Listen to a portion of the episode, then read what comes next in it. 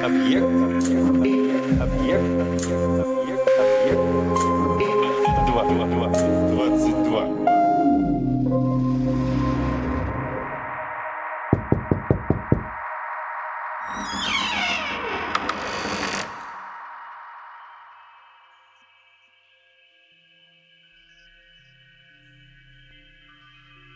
Когда русалочка плыла обратно, полипы с ужасом отворачивались при одном виде напитка, сверкавшего в ее руках, как яркая звезда. Быстро проплыла она лес, миновала болота и бурлящие водовороты. Вот и отцовский дворец. Огни в танцевальной зале потушены, все спят.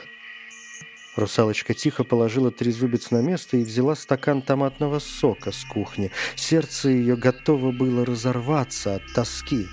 Она проскользнула в сад, взяла по цветку с грядки у каждой сестры, послала родным тысячи воздушных поцелуев и поднялась на темно-голубую поверхность моря. Солнце еще не вставало, когда она увидела перед собой дворец принца и присела на широкую мраморную лестницу. Месяц озарял ее своим чудесным голубым сиянием. Русалочка выпила обжигающий напиток – и ей показалось, будто ее пронзили обоюдоострым мечом. Она потеряла сознание и упала замертво. Когда она очнулась, над морем уже сияло солнце. Перед ней стоял прекрасный принц. Она потупилась и увидела, что рыбий хвост исчез, а вместо него у нее появились две маленькие беленькие ножки – но она была совсем нагая и потому закуталась в свои длинные густые волосы. Принц вспомнил русалочку, и улыбка мгновенно испарилась его лица. Русалочку нарядили в шелк и муслин, и она стала первой красавицей при дворе. Как-то раз к принцу и его царственным родителям позвали девушек-рабынь, разодетых в шелк и золото. Они стали танцевать под звуки чудеснейшей музыки. Тут и русалочка подняла свои белые прекрасные руки, встала на цыпочки и понеслась в легком воздушном танце. Так не танцевал еще никто. Каждое движение подчеркивало ее красоту, а глаза ее говорили сердцу больше, чем пение рабынь. Все были в восхищении даже принц. Увидев, что принц благоволит русалочке, король с королевой сказали, что она всегда должна быть возле него, и ей было позволено спать перед дверями его комнаты. Это то, чего она хотела, ведь ей нужно было напомнить принцу о его обещании. В эту же ночь у двери спальни принца была поставлена красивая резная кровать для русалочки. Придворные принесли сорок перин и бархатную подушку. Русалочке очень нравилось здесь, и можно было, в принципе, больше ничего не делать, а просто лежать вот так на мягкой кровати и смотреть на звездное небо. Но русалочка прекрасно понимала, что благоволение короля и королевы могло пройти так же быстро, и она могла снова оказаться голой на песчаном берегу. К тому же, как это прекрасно — оказаться принцессой, а потом и королевой такой огромной и могущественной страны. Русалочка перевернулась на живот и подперла голову руками. Теперь ей хорошо была видна гладь океана и серебристая лунная дорожка. Она подумала об отце, бабушке и сестрах, которые, наверное, ужасно огорчились, когда она пропала. Она решила во что бы то ни стало подать родным весть о том, что теперь она во дворце принца. Русалочка легла на бок. Да что ж это такое? Сорок перин, а все жестко. Она слезла с кровати и сунула руку под нижнюю перину. Там лежала горошина. Русалочка сначала очень удивилась, но потом все поняла.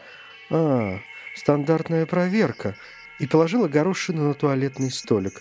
«Пусть все знают, что я принцесса», — подумала она. В это время хлопнула дверь, и принц, не глядя на русалочку, прошел в свою комнату. В руках у него была книга. Принц сделал вид, что чрезвычайно увлечен чтением и не замечает ничего вокруг. «Ты держишь книгу вверх ногами», — сказала русалочка, входя вслед за принцем в его апартаменты. Принц покраснел и бросил книгу на кровать. «Чего ты хочешь?» Ты разве не помнишь? Свое обещание, данное мне в морской пучине, помнишь? Принц отвернулся. Я был не в себе. Я тонул и был на краю гибели, а ты воспользовалась моментом. Принц думал, что русалочка будет возмущаться, но она молчала. От этого принцу сделалось еще больше не по себе. При обычных условиях я бы... Я бы не пообещал тебе этого, того, что женюсь на тебе. Русалочка молчала. Ты просто подловила момент. Обещание недействительно, потому что оно было дано под влиянием тяжелых жизненных обстоятельств. Последнюю фразу принц проговорил явно неуверенно и покраснел еще больше. «Ух ты! Это из брошюры «Как победить в суде» или «Домашний адвокат»?» Русалочка говорила с таким сарказмом, что принц не покраснел еще больше только потому, что уже был красен, как помидор. Русалочка повернулась к туалетному столику и начала разглядывать расставленные на нем бутылочки и пузырьки. «Что это?» – спросила она, взяв в руку самый красивый пузырек. «Какая разница?» – взорвался принц. «Что ты от меня хочешь?» «Ты знаешь» спокойно и твердо сказала русалочка. Принц сел на красивый резной диван, стоявший тут же у окна, и закрыл лицо руками. Русалочка села рядом. «Послушай», — сказала она, — «я не хочу ругаться, хочу, чтобы мы жили мирно и спокойно». Она положила ему руку на плечо. Принц вздрогнул. «Ты так реагируешь, будто «Я абсолютное зло», — с улыбкой сказала она. Принц встал и снова посмотрел в темное окно. Он перестал волноваться и снова приобрел свой обычный бледный аристократический вид. «Извини, я просто очень переживаю из-за того обещания, которое я дал. Я принц. Да и даже если бы я не был принцем, я просто воспитанный человек, поэтому не в моих правилах отказываться от своих слов. Я помню и никогда не забывал о том, что я тебе обещал. Принц помолчал, подбирая слова. Но... Но я люблю другую. Я давно отдал ей свою руку и сердце. И хотя король против этого брака, потому что ее королевство не такое богатое и могущественное, как наше, я женюсь только на ней. Только на ней. Этого русалочка никак не ожидала. Ее горделивая осанка стала еще более прямой, губы плотно сжались и сделались бескровными, а щеки, наоборот, запылали яркими цветами. А еще у нее в памяти всплыли слова ведьмы – а если принц не сделает тебя твоей женой, ты погибнешь с первой же зарей после его женитьбы на другой. Твое сердце разорвется на части, и ты станешь пеной морской. Глупо было забыть спросить у ведьмы, как убрать и это заклятие из волшебного напитка, но Теперь уже ничего не поделаешь. «Расскажи мне о ней», — попросила русалочка. «А о ней говорить нельзя. Она как живая тайна. Ею можно жить, о ней можно вздыхать, ей можно молиться, и, не постигая ее, блюсти ее в себе и благодарить Творца за это счастье — и молчать. Русалочка вышла из комнаты. А раз ночью всплыли из воды рука об руку сестры русалочки и запели печальную песню. Она была на берегу и кивнула им, они узнали ее и рассказали ей, как огорчила она их всех – с тех пор они навещали ее каждую ночь, а один раз она увидела вдали даже свою старую бабушку, которая уже много лет не подымалась из воды, и самого царя морского с короной на голове. Царь Тритон сел рядом с русалочкой на камень и сказал, «Сестры мне все рассказали. Хоть я сначала и очень сердился на тебя, но скажу прямо, ты молодец. Горжусь своей умной дочерью, настоящая принцесса. Недаром же говорят, что ты похожа на меня». Но русалочка, очень любившая своего отца, в этот раз даже не улыбнулась и, прервав его, тихо сказала «Он любит другую и женится только на ней». «Чепуха!» — рассердился Тритон. «Он не может так поступить с тобой. Я этого не допущу, я царь морской. А это вам не какое-нибудь удельное княжество на трех аршинах. Ты самая достойная и богатая из всех принцесс». С этими словами Тритон уплыл в море. Но вот стали поговаривать, что принц женится на прелестной дочери соседнего короля и потому снаряжает свой великолепный корабль в плавание. Принц поедет к соседнему королю как будто для того, чтобы ознакомиться с его страной, а на самом-то деле, чтобы встретиться с принцессой, и с ним едет большая свита. Через несколько недель принц прибыл обратно и привез с собою свою возлюбленную принцессу. Русалочка жадно смотрела на нее и не могла не признать, что лица милее и прекраснее она еще не видала – Кожа на лице принцессы была такая нежная, прозрачная, а из-за длинных темных ресниц улыбались синие кроткие глаза. Русалочке казалось, что ее сердце вот-вот разорвется от боли. Его свадьба должна ведь убить ее, превратить в пену морскую. Вечером во дворце короля состоялся бал – Русалочка зашла в залу, где должно было состояться празднество. Бальная зала была роскошная, но не такая великолепная, как у них в подводном царстве. Справа от входа стояли два трона, на них сидели король с королевой, справа от короля стоял принц.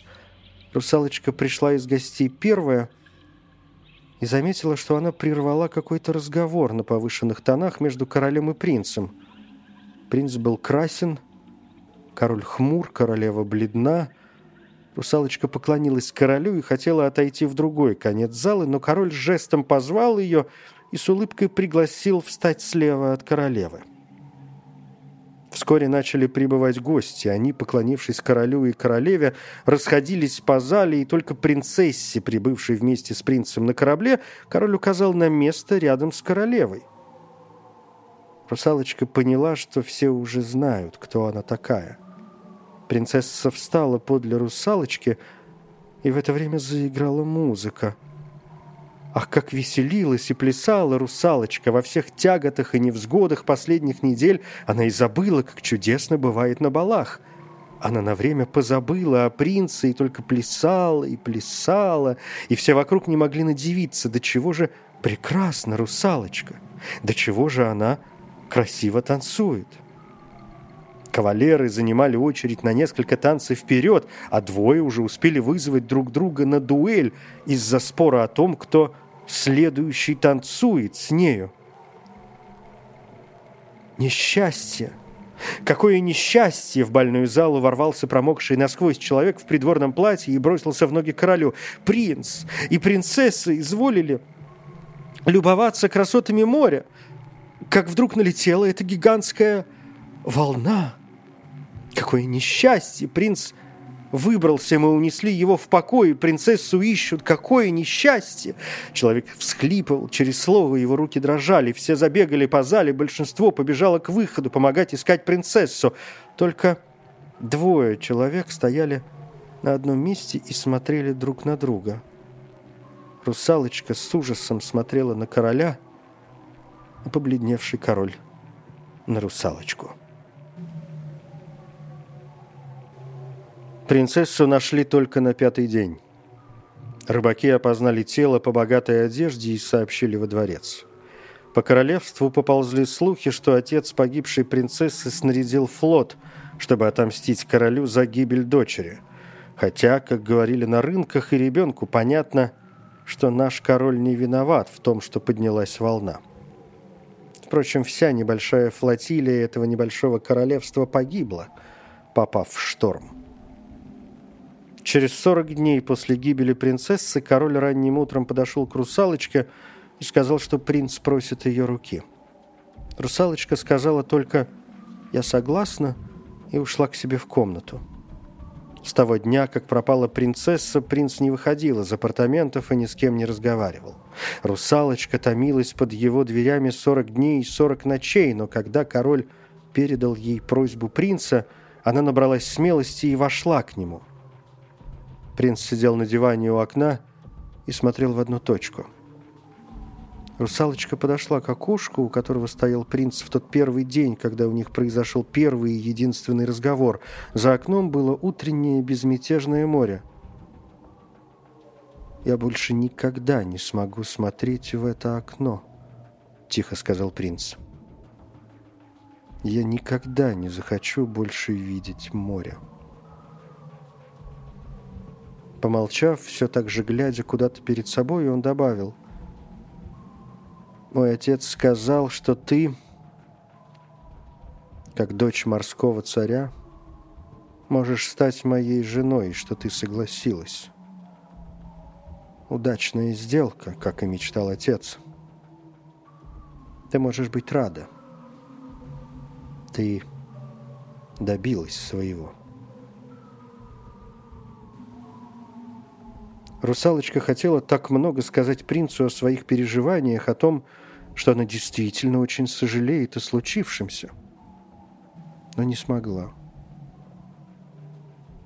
Я не хотела, чтобы все так получилось, только и сумела промолвить она и выбежала из комнаты. Свадьбу решили играть на корабле. Беспокоиться о погоде было напрасно, ведь отец невесты – сам царь Тритон, морской владыка. Уж он постарался к свадьбе своей любимой дочери сотворить самую лучшую погоду, какую только можно было придумать. Паруса надулись от ветра, корабль легко и плавно заскользил по волнам и понесся в открытое море. Как только смерклось, на корабле зажглись разноцветные фонарики, а матросы стали весело плясать на палубе – Русалочка вспомнила, как она впервые поднялась на поверхность моря и увидела такое же веселье на корабле. И вот она понеслась в быстром воздушном танце, точно ласточка, преследуемая коршуном. Все были в восторге, никогда еще не танцевала она так чудесно. Но этой радости она не чувствовала, сердцу ее было все больнее и больнее. Далеко за полночь продолжались на корабле танцы и музыка, и русалочка смеялась и танцевала со смертельной мукой на сердце. А принц сидел тихо на месте жениха, лишь изредка вставал для того, чтобы принять очередное поздравление. На следующий день принц тяжело заболел – Через неделю он уже не вставал с постели, и самые лучшие доктора, съехавшиеся со всего королевства, только разводили руками. Принцу не помогало даже колдовство старой бабушки-русалочки. «Никакие лекарства не помогают от меланхолии», — говорили они. «Принца просто нужно развеселить». Но для принца это было самое недоступное лекарство из всех существовавших на свете — еще через неделю принц умер. Король и королева были безутешны, особенно король. Для него было разрушено все. Принц, его единственный наследник, был мертв. И умер он от того, что сам король считал смешным, а может быть и вовсе несуществующим. От любви. От любви случаются болезни потешные, для анекдотов, любил говаривать король, услышав эту фразу от одного придворного министра-администратора, как-то служившего у него. Королевство после его смерти юридически переходило к русалочке, а фактически к царю Тритону. Внуки его, которых он так часто представлял бегающими по бальной зале, никогда не станут королями. Его династия прервалась, и сам он так и будет сидеть, как сейчас один, в пустой бальной зале и ждать своего часа. В залу зашла русалочка. «Почему ты не плачешь?» — спросил король. «Мы не умеем плакать».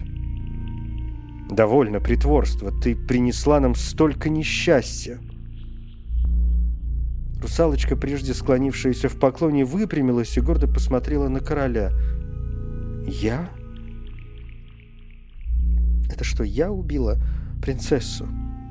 Это я говорила, что она принцу не пара, потому что ее королевство слишком мало? Это вы? Вы с Тритоном убили принца!» — крикнула русалочка. «Вы из-за своих дурацких государственных интересов, из-за своей дурацкой воли к власти!» Мы все его убили. Русалочка успокоилась и, подойдя вплотную к королю, наклонилась над ним и, глядя ему прямо в глаза, прошептала «Он единственный из нас, кто достоин был жить. И он единственный из нас, кто умер». Король ничего не мог сказать, в горле у него стоял ком. Он знал, прекрасно знал, что русалочка права. Абсолютно. Каждым словом права.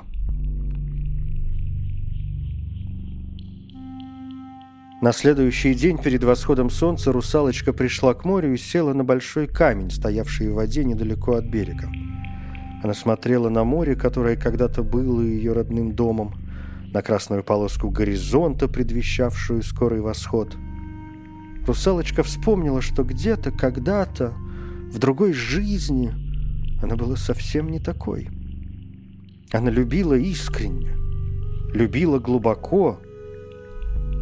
И пусть бы ведьма отрезала тогда у нее язык, и пусть бы каждый шаг тогда причинял ей боль, а самую большую боль причинил принц, женившись на своей возлюбленной принцессе. Пусть это все было нестерпимо больно, но она была чиста и любила от всего сердца, а не выстраивала какие-то шибко хитрые и умные, а оттого еще более глупые политические партии и ходы. Почему она так поздно подумала об этом. Русалочка вспомнила, как они с сестрами собирались вечерами и пели своими прекрасными голосами прекрасные русалочьи песни. Русалочка посмотрела на горизонт и запела одну из своих любимых грустных песен. Спев песню, русалочка нагнулась к морской глади и тихо сказала «Я тебя люблю, но я не хочу быть похожей на тебя.